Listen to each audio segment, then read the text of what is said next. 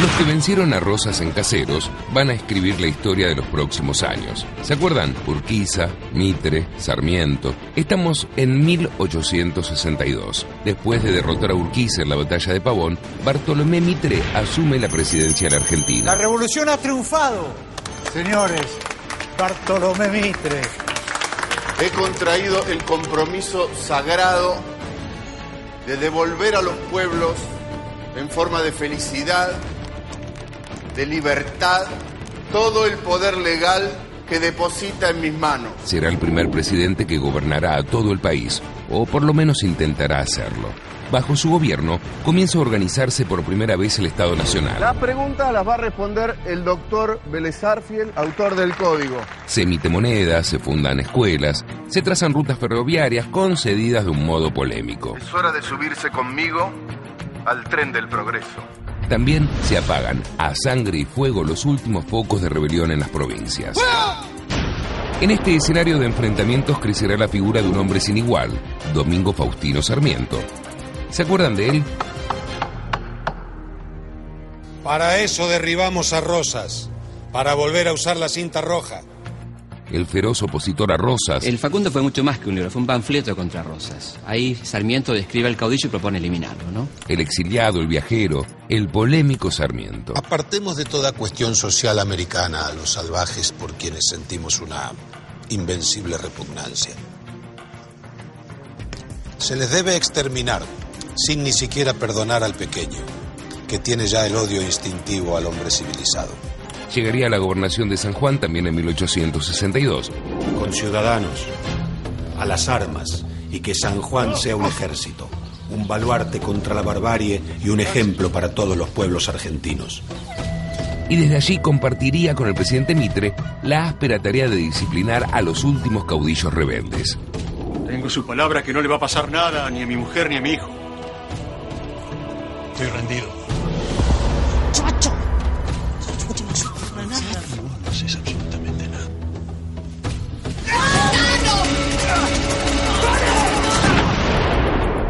Mitre y Sarmiento, aliados contra Rosas, se disputarán durante décadas el poder.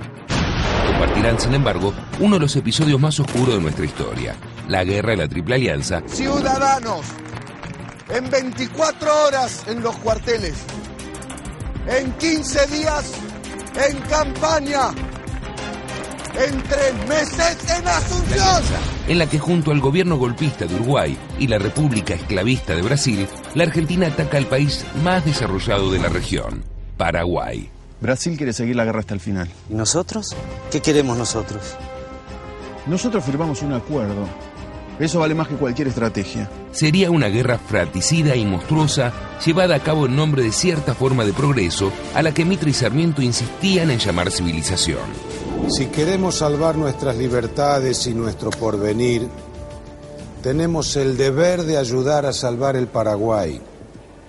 Tenemos que obligar a sus mandatarios a entrar en la senda de la civilización. ¡López! Entréguese! Eu quero la vida! No se resista! Un quero vivo! ¡Muero con mi patria!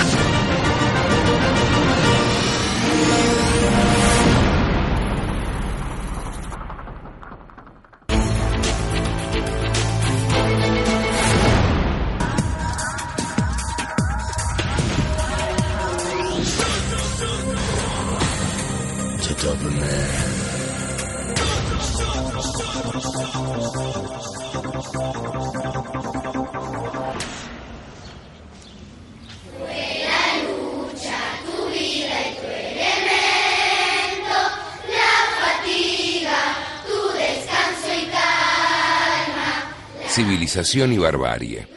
Ambas parecen convivir en la historia argentina, a veces incluso en una misma persona.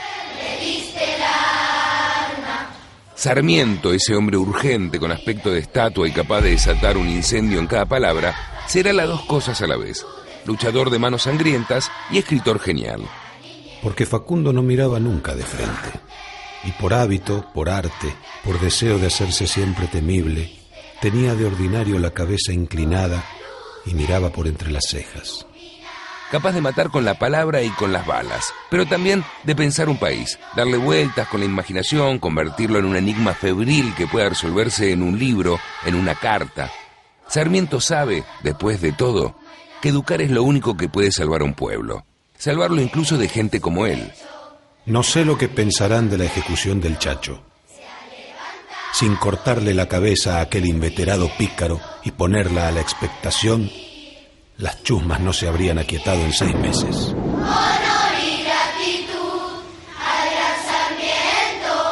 Está en sus manos terminar con la barbarie del bandido Peñalosa. Sin duda, este himno no dice casi nada de quién fue Sarmiento, de sus contradicciones. El hombre que luchó por una educación popular y al mismo tiempo decía que no había que ahorrar sangre de gaucho. Es que las personas complejas y contradictorias no suelen entrar cómodamente en las estrofas de una canción, y mucho menos de una canción patria.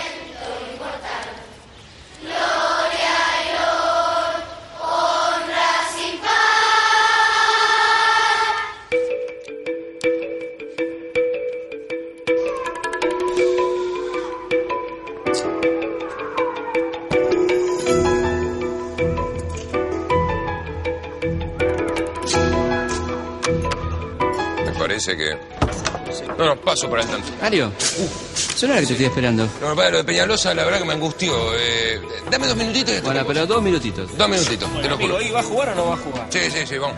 ¿Qué tal? ¿Cómo le va? Hola, ¿cómo le va? Le traje un regalito. Un regalo, muchas gracias. Eh, permítame. Sí, sí. ¿Cómo no?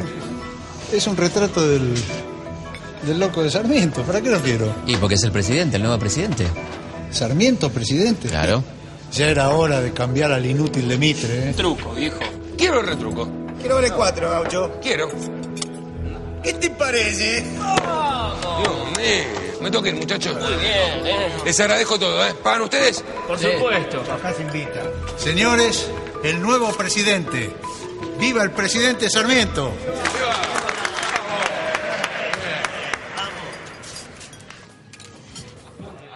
Todos los recursos de la nación deben ser distribuidos y utilizados por leyes previsoras y equitativas. Para evitar que mientras los elementos de civilización se acumulan en las costas, lo restante del país sea entregado a la barbarie. Una mayoría dotada con la libertad de ser ignorante y miserable no constituye un privilegio envidiable para la minoría educada de una nación que se enorgullece llamándose republicana y democrática. Sarmiento, presidente. ¿Y cómo pasó eso, Felipe? El asesinato del Chacho Peñalosa provoca una lluvia de críticas sobre Sarmiento, quien decide renunciar a la gobernación de San Juan. A pedido del presidente Mitre, viaja a Estados Unidos como ministro plenipotenciario de la Argentina. Un grupo de políticos porteños lo postula, y en pleno viaje de vuelta se entera de que fue consagrado presidente. Asume el cargo el 12 de octubre de 1868. ¿Y ganó bien?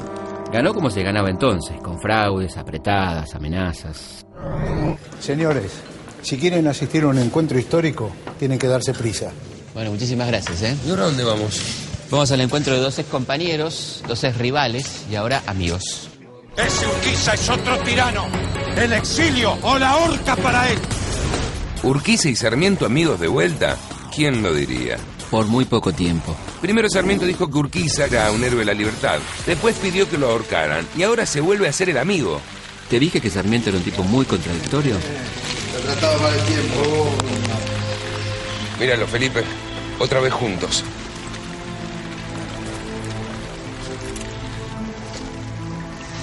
La victoria de Sarmiento en las elecciones presidenciales frente al candidato de la fracción mitrista provoca reacciones en su contra. Por ejemplo, cuando asume, unos 3.000 mitristas se juntan para abucharlo. Sarmiento trata de contrarrestar tanta hostilidad a través de una aparatosa reconciliación con Urquiza apoyando su designación al frente de Entre Ríos. Mi mujer Dolores Norte, qué buena moza. Gracias. Entre otros. Los pasados 20 años, cualidades y ocasiones comunes nos pusieron en contacto, repeliéndose luego nuestras pronunciadas desemejanzas. Llegados a la vejez, espero, con la dura experiencia atesorada y frotándonos con las resistencias, por diversos motivos hemos aceptado un término medio posible. Necesito decirle que llevados a la lucha, usted con el cañón y yo con la palabra, ha transcurrido tiempo bastante para que olvidemos las cicatrizadas heridas. Mira, otra para la colección. Y si guardala bien, porque va a ser una de las últimas fotos de Urquiza con vida. ¿eh? Ah. Urquiza se había ganado el odio de muchos federales por varias razones. Su extraña actuación en Pavón, su aceptación de la guerra del Paraguay y su política de pactos con los gobiernos nacionales. Pero al estrechar su mano con el responsable de la muerte del Chacho Peñalosa, fue la gota que colmó el vaso. Algún día esa deuda iba a ser saldada.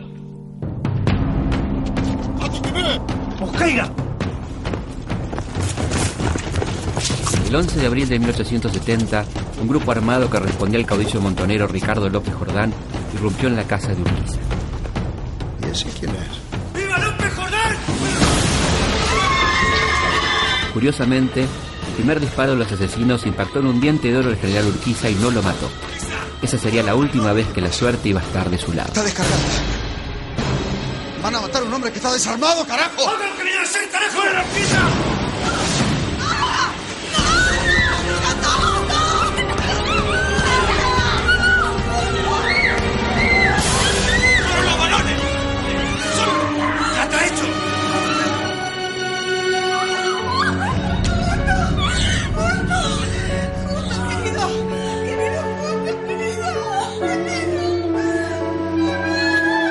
La misma hora en que Urquiza caía muerto en San José, sus dos hijos mayores, Gualdino y Justo Carmelo, eran asesinados en Concordia.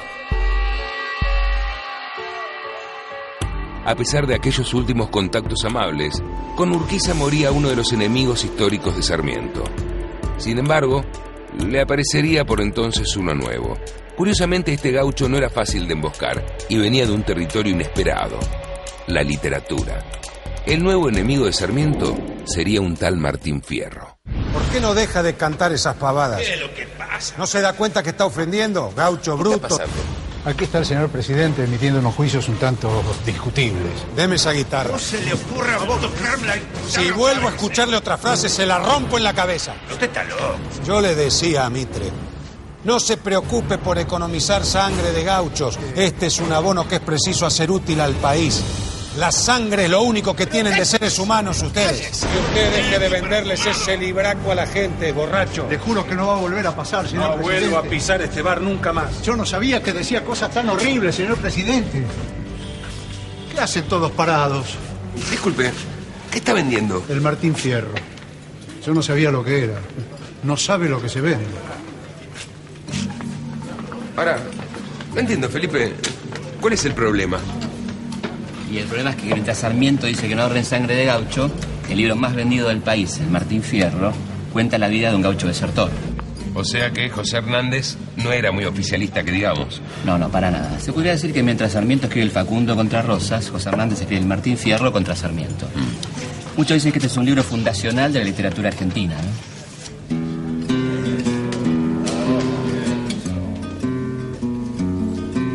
Él anda siempre huyendo, siempre pobre y perseguido.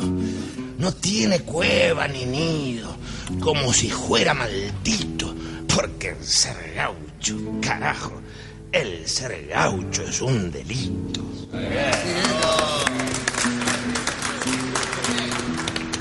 Y el lomo le hinchan a golpes y le rompen la cabeza. Y luego, con ligereza, ansí lastimado y todo, lo amarran codo con codo y pa'l cepo lo enderezan.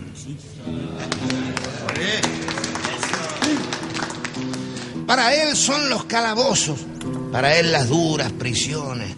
En su boca no hay razones, aunque la razón le sobre, que son campanas de palo, las razones de los pobres. Pero si siguen las cosas como van hasta el presente, puede ser que de repente vientos al campo desierto iban guiando solamente los huesos de los que han muerto.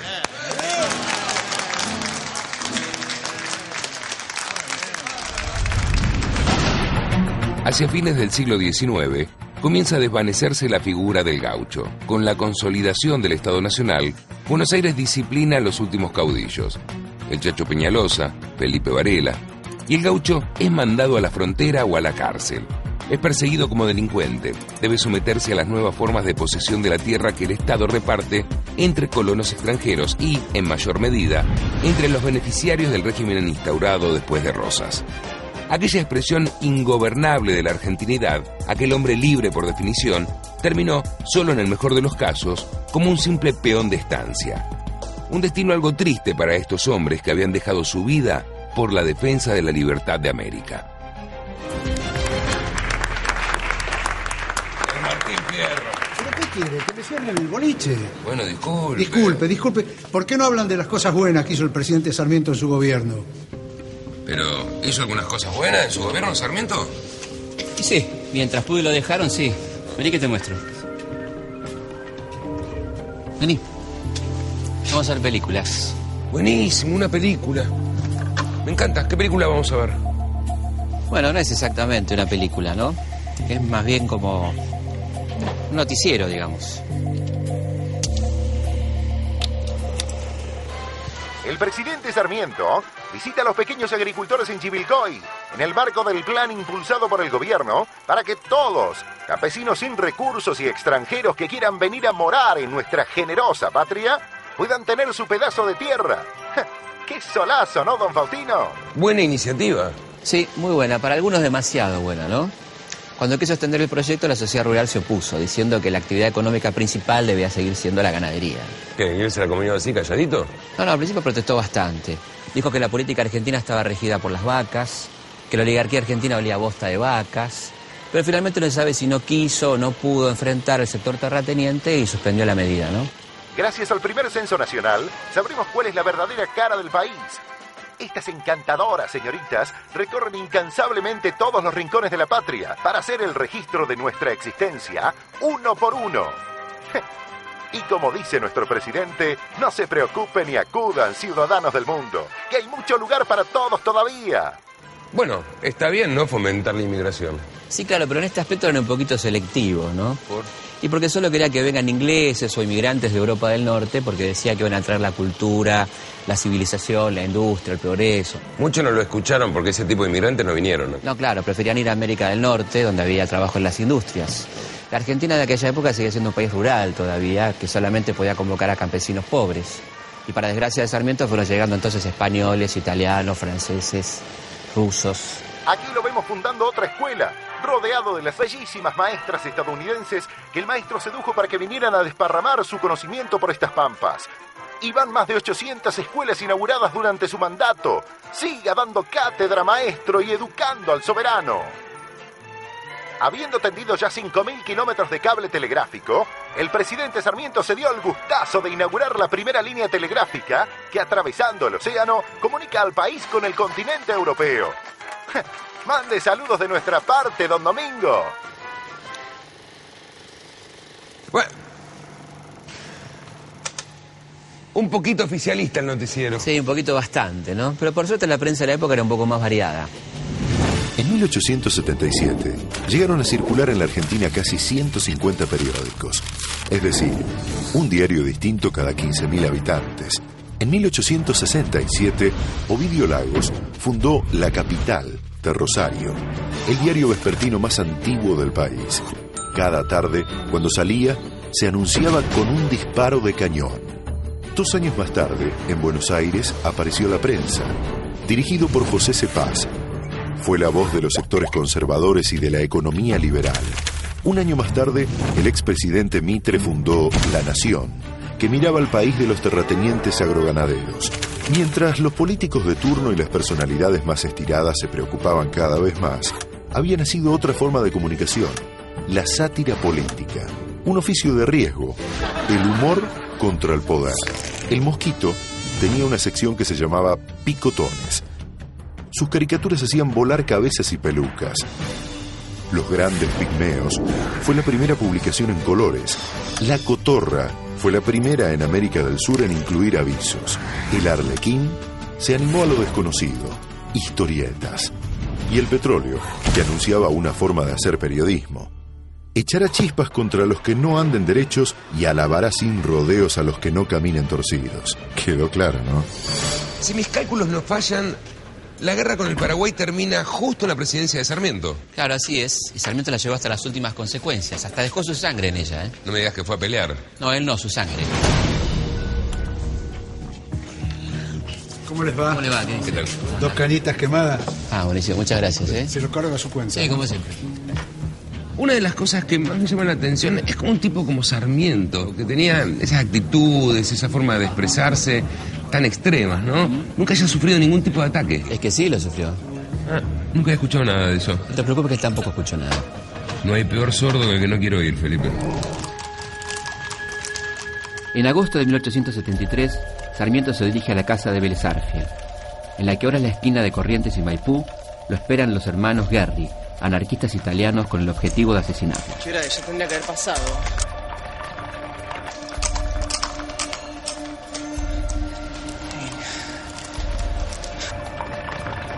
¿Cargaste bien eso? Si tiene tanta pólvora que va a salir volando. Bueno, Ahí viene. ¿Qué pasó? ¿Qué pasó? ¿Qué pasó? ¿Qué pasó?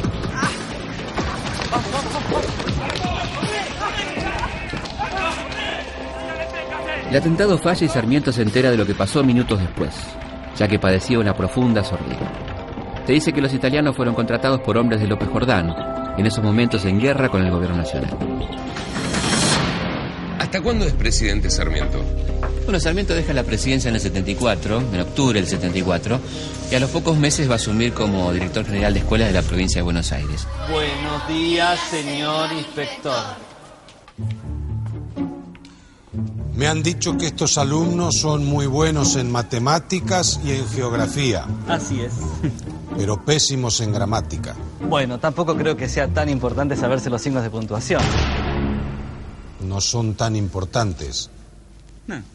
No es importante. Le voy a dar un ejemplo.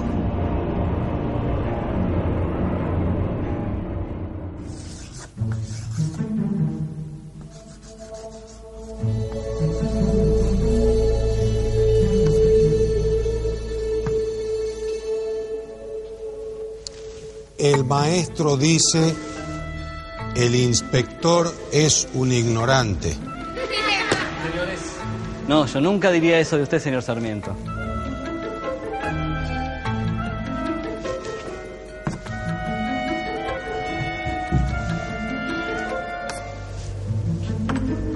Lea ahora.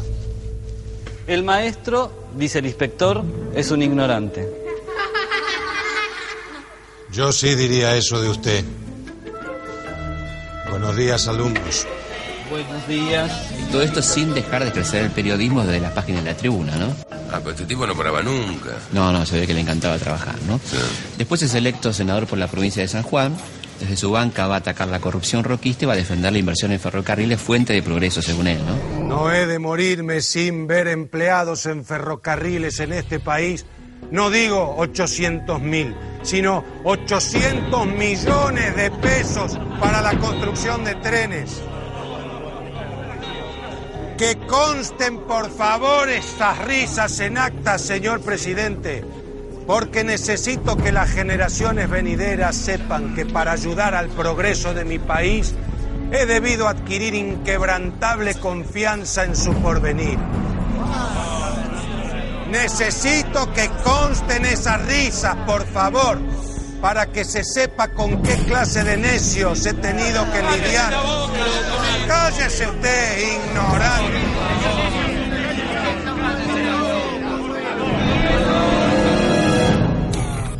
Qué raro. Acá, en el álbum está la figurita 1420. Este álbum no lo vamos a terminar nunca. No, Mario, 1420 sería una ley de educación, un legado fundamental de Sarmiento, ¿no? La ley establece la educación primaria, pública, gratuita y laica. De todas formas, le costó muchísimo convencer a los poderosos de que les convenía la educación popular. Y viendo cómo estamos hoy, pareciera que nunca logró convencerlos del todo.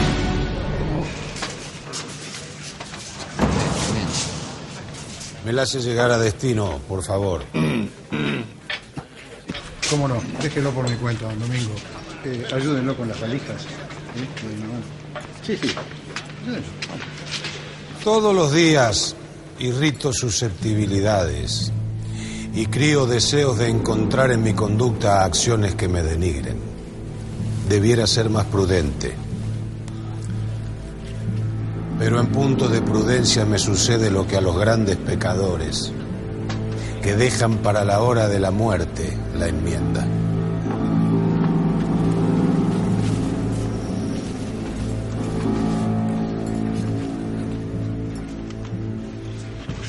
¿A dónde va? A los 77 años Sarmiento se va al Paraguay. Algunos dicen que por motivos de salud y otros porque allí murió su hijo, ¿no? Dominguito. ¿Y la carta que entrega? ¿A quién se la manda?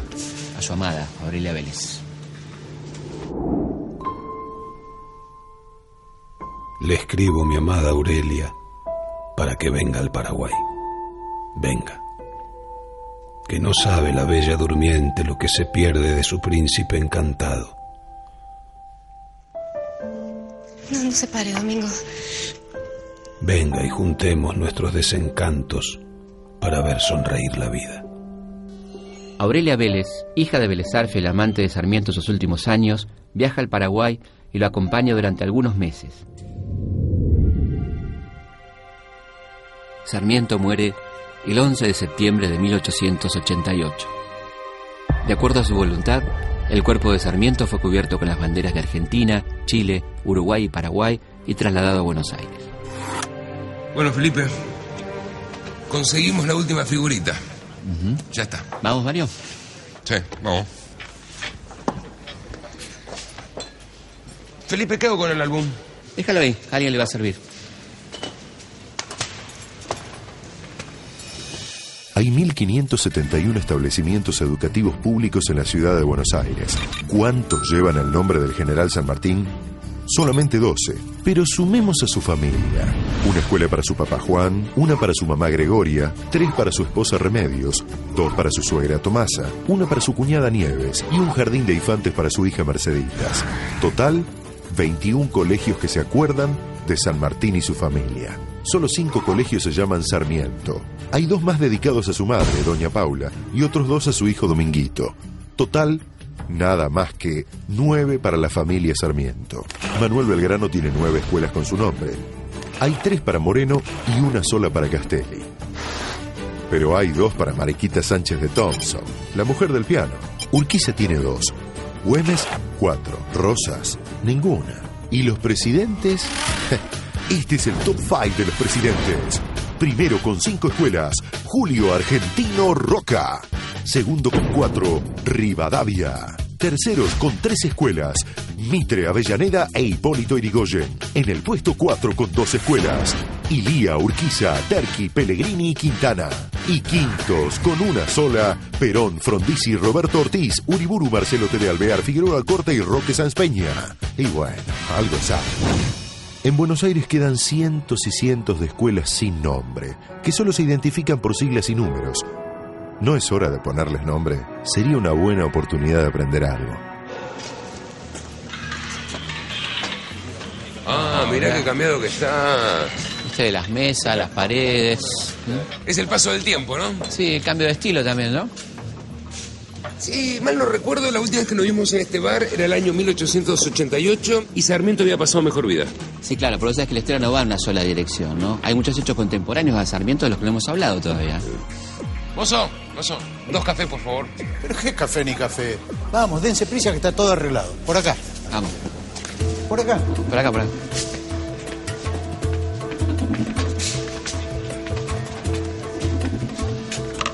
Muchas gracias, ¿eh? Por favor. Vamos a Luján. A Luján, por acá. Y es mucho más rápido que el peregrinaje. ¿eh?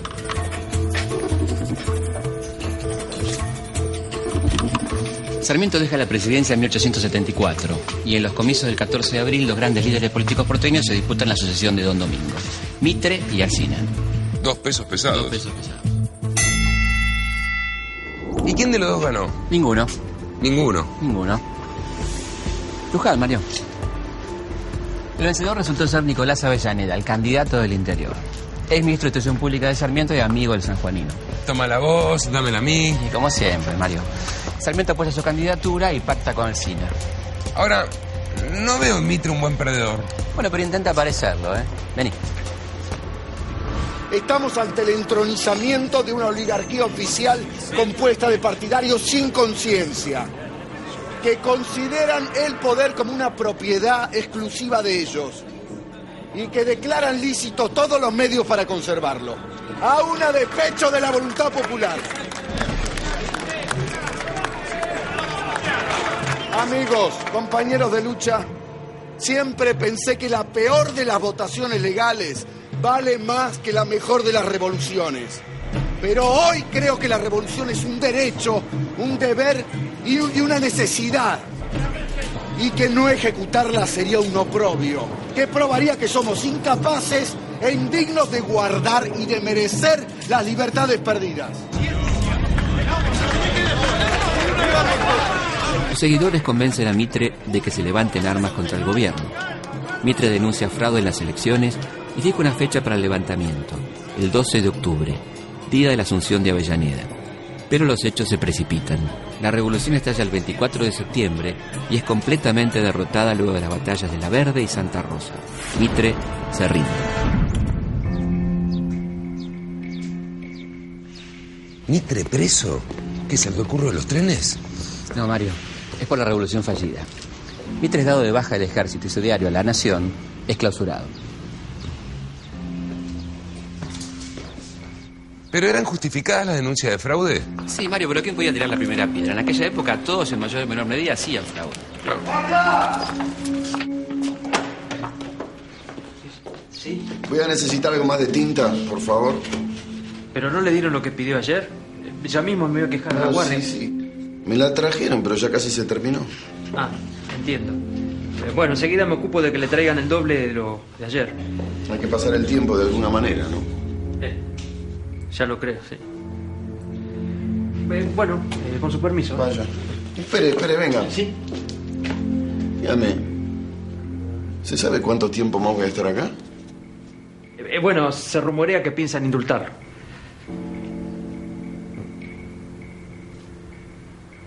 Vaya a buscar la tinta. Ah, sí, si usted me permite.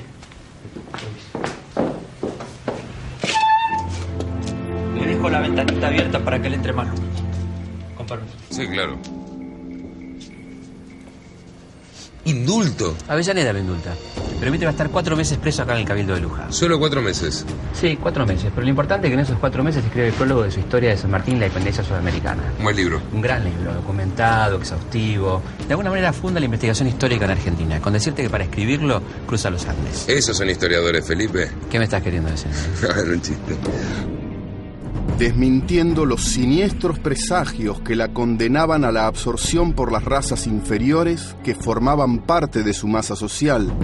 La raza criolla, enérgica, elástica, asimilable y asimiladora, las ha refundido en sí, emancipándolas y dignificándolas, y cuando ha sido necesario, suprimiéndolas.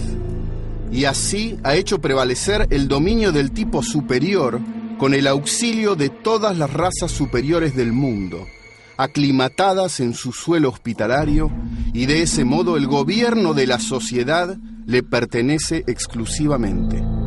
A ver si entiendo. La revolución de 1874 deja a Mitre momentáneamente fuera de la política. Claro, introduce a un joven militar victorioso que va a tener una gran importancia en la política argentina, ¿no? ¿Quién era? Julio Argentino Roca. Ah, qué miedito. ¿Y ahora? Qué hombre Avellaneda, ¿eh? Se nota que va a ser un gran gobierno. ¿Cómo fue el gobierno de Avellaneda? Y vino mal parido de entrada, ¿no? Sarmiento le deja una grave crisis económica y toma medidas extremas. Disminución de presupuesto, reducción de salario, incluso despidos. Sí, suspensión de la conversión de moneda a oro, ¿no? De papel moneda a oro, pero ¿cómo sabes de la gestión de Avellaneda, Mar- No, no. Algo sé de las decisiones que toman los presidentes argentinos en tiempo de crisis, Felipe. Ah, bueno. Vení que te quiero mostrar algo.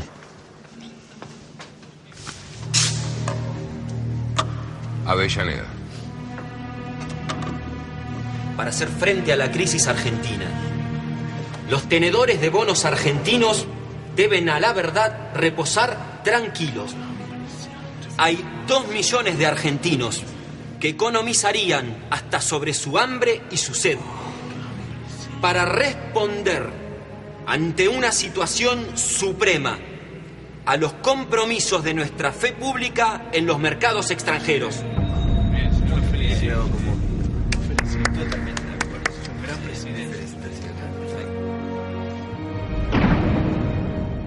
Ya lo dijo Avellaneda.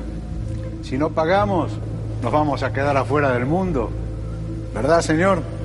¿Sabes que si cierro los ojos me imagino más de un ministro de Economía argentino diciendo exactamente lo mismo? Sí, tenés razón, Mario. Pero el silencio de los explotados no iba a durar para siempre. ¿eh? ¡Ganamos! La huelga fue un éxito, señores. Amigo, amigo, me parece que se ha equivocado de bar. Hágame el favor. Cállese, cállese y lea. Es ¿Pero qué es esto? ¿Pero por qué tengo que leer? Pero por favor. Ya lo dijo Avellaneda.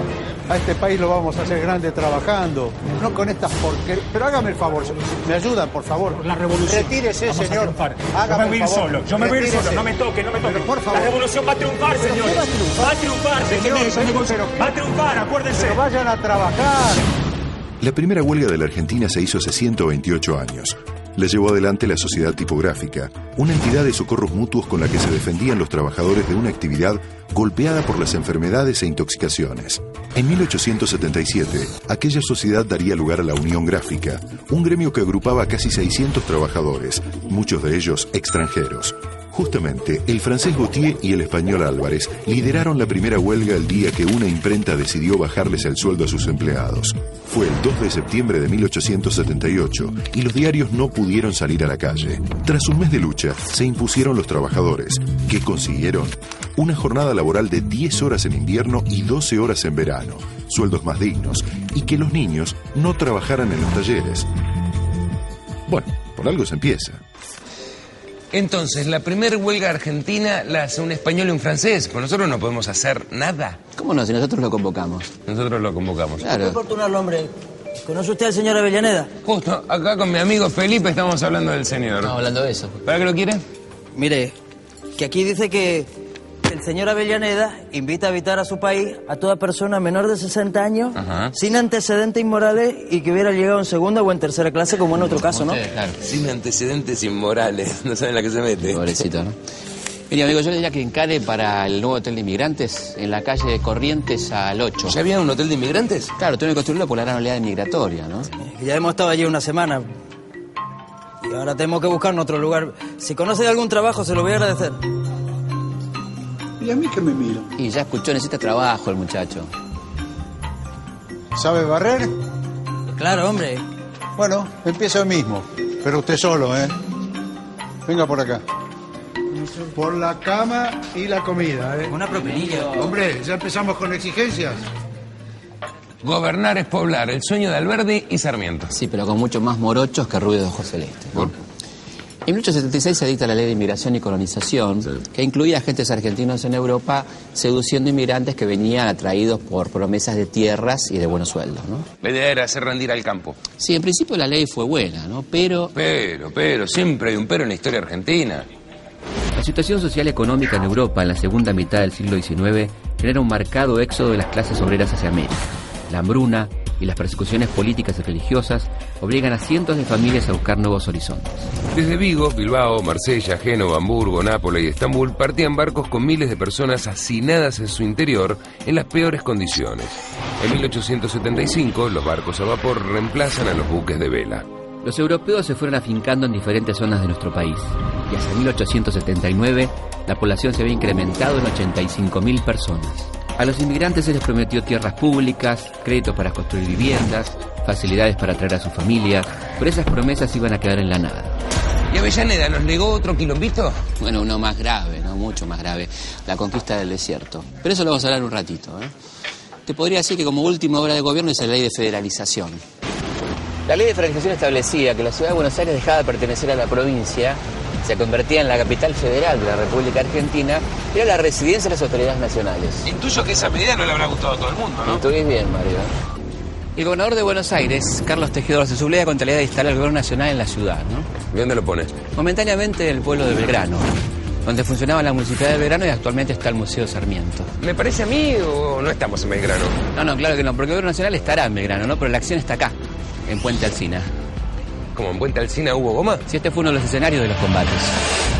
Todo empezó a fines de mayo del 80, cuando en un barco a vapor, el Riachuelo, desembarca cajas conteniendo 3.500 fusiles destinados al gobierno de la provincia de Buenos Aires. ¿Qué? ¿Y el gobierno nacional los ve pasar así nomás? No, no, claro que no. El ministro de Guerra, Carlos Pellegrini, intimó al gobernador de la provincia de Buenos Aires para evitar el desembarco.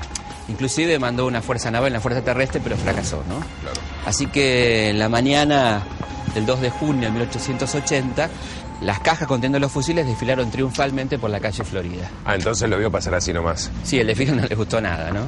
Durante 15 días no hay enfrentamiento, pero hay aprestos de ambos lados, ¿no?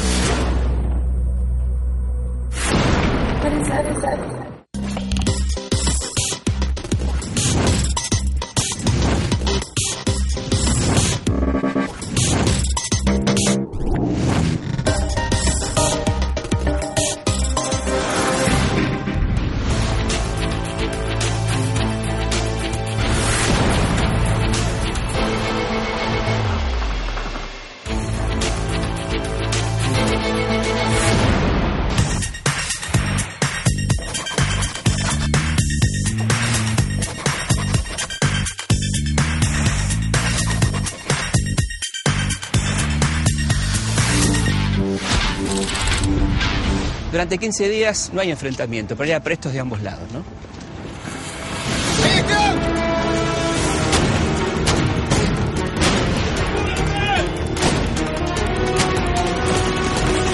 Entre el 20 y el 22 de junio de 1880 se producen sangrientos combates en Barracas, Parque Patricios, Flores y Puente Alsina.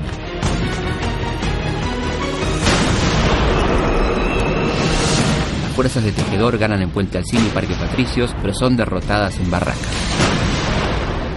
Después de la derrota de Tejedor, el Gobierno Nacional disuelve la legislatura bonaerense y el Congreso ratifica la ley de federalización de Buenos Aires. De alguna manera, muchos dicen que este es el comienzo de la Argentina moderna, con un Estado centralizado con capital en Buenos Aires. ¿no? Y en ese contexto se producen las elecciones para elegir al sucesor de Avellaneda. Eh, En medio de ese quilombo que llaman elecciones. ¿Y quién ganó? Y un militar, el jefe de las Fuerzas Leales, Avellaneda, el que algunos llaman el héroe de la campaña del desierto. Roca. Roca. Así que nos vamos a la Patagonia. Eh, Me parece que esta parte de la historia no me va a gustar. Y porque es una de las páginas más negras de la historia argentina, ¿no? Mm. ¿Vamos? Y sí, hay que contarlo, ¿no? Sí, hay que contarlo, Mario.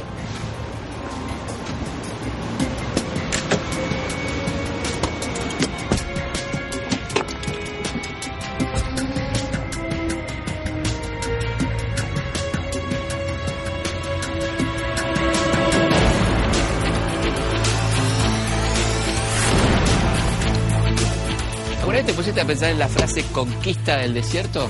No, la verdad que no. ¿Qué significa conquistar un desierto?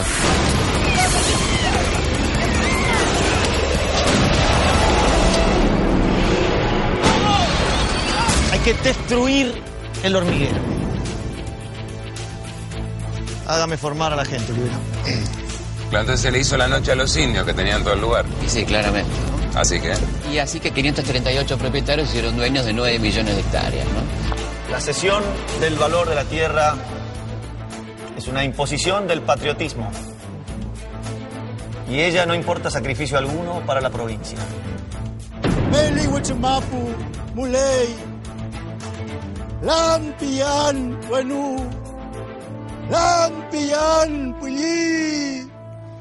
Ya, ya, ya, ya, ya, ya. ¿No había aunque sea un tipo decente que se opusiera al gobierno de Juárez Selma? Sí, muchos. Entre ellos uno que llamaba Leandro N. Alem. Siguiendo esta escuela, es hombre honrado aquel que no hace dilapidaciones, aquel que no saca del bolsillo. Y permítaseme esta frase vulgar, señor presidente, un reloj que no le pertenece. Falseado el voto público y cerrado por el fraude en los comicios electorales. El pueblo está excluido de la vida pública, expulsado del terreno de la Constitución. Solo le ha quedado el derecho de reunión. El plan de acción es así. Estamos acá. En cuatro horas de marcha hacia el sur vamos a llegar a la ribera del río Negro, frente a la isla de Choel Choel.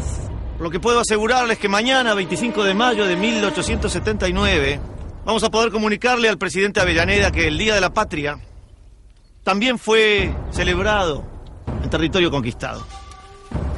Para que eso es peligroso, ¿eh?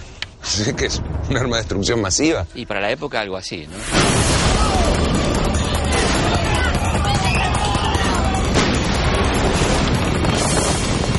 Hemos sellado con sangre y hemos fundido con el sable de una vez y para siempre esta nacionalidad argentina que se está formando a costa de la sangre y el sudor de esta generación y de generaciones futuras.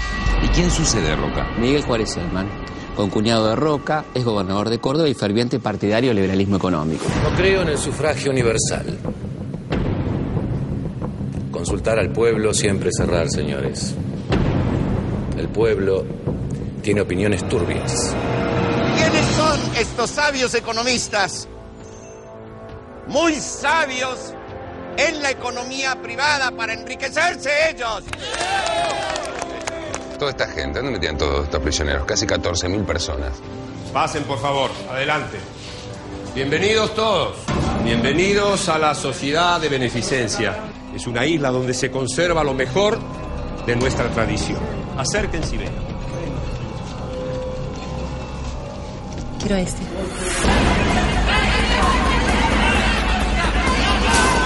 Dos preocupaciones principalmente me dominan sobre todas las demás. El ejército y las vías de comunicación. Después de varios mítines, la Unión Cívica se lanza a la acción directa. ¿Pero qué carajo está pasando? ¿Qué, qué mierda pasa acá? ¡Empezó la revolución! ¡Fuera el traidor de Juárez Selman! ¡Viva Lev! Las milicias provinciales acatan tu mando. Si soy yo el que manda, entonces la respuesta es no. ¿Cómo puede ser tan cobarde? Cobarde, sí. Bueno, basta. Qué quilombo que es esto. Es igualito a lo que pasó en el 2001. Sí, la verdad que se parecen las dos crisis. La divisa de mi gobierno será paz y administración. Esta buena política solo se hace si hay buena fe, si hay honestidad, si hay buenos ideales.